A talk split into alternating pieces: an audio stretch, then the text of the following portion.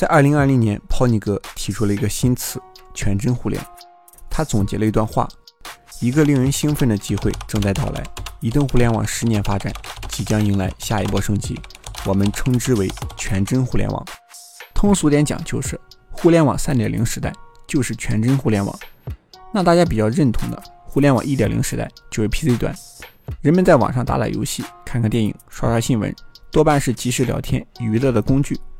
互联网二点零时代，无线网络技术快速发展，移动端设备崭露头角。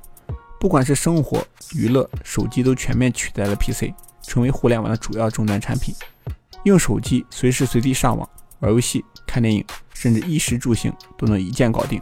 那全真互联网就是互联网的三点零时代，利用虚拟现实技术增强用户的交互体验，直接拉近商家和客户的距离，同事和同事的距离，老师和学生的距离。是个虚拟和现实完全融合的应用场景。这个场景里，就像前面那个视频一样，人只要带上 AR 或者 VR 的设备，就能在家里实现各种各样的应用场景。简单说，二点零时代所有的东西都还在屏幕里，三点零时代就是把这些东西搬到了你的面前，并且交互体验更好，更符合现实操作逻辑。从泡尼哥的观点看，现在所有的互联网技术都已经准备好了，区块链、五 G 网络、NFT、显示技术。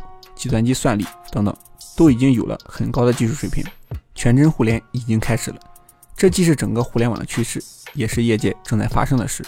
近几年，互联网大厂为了能在这个赛道提前布局，尽是没少使。就比如目前全球最火的两款在线游戏，日活四千八百万的沙盒游戏 Roblox，线上开虚拟演唱会的堡垒之夜，背后都能看到童心的影子。科技的发展一定是快速迭代更新的。有人说，人类发展已经遇到了瓶颈。但你从互联网的角度看，这几十年来变化太大了。谁能想到当年科幻小说中的智能屏幕，现在就已经在我们的手里，打车、外卖、支付无所不能。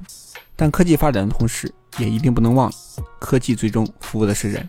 我们现在要去尝试一下，有些以前我们做不到的又非常有意义的事情，就比如 VR 动物园、无障碍应用等等。科技不是资本的工具，更应该是人类的福音。也希望更多的企业和机构能在动物保护、环境生态上做出一些自己的坚持，未来其实不远。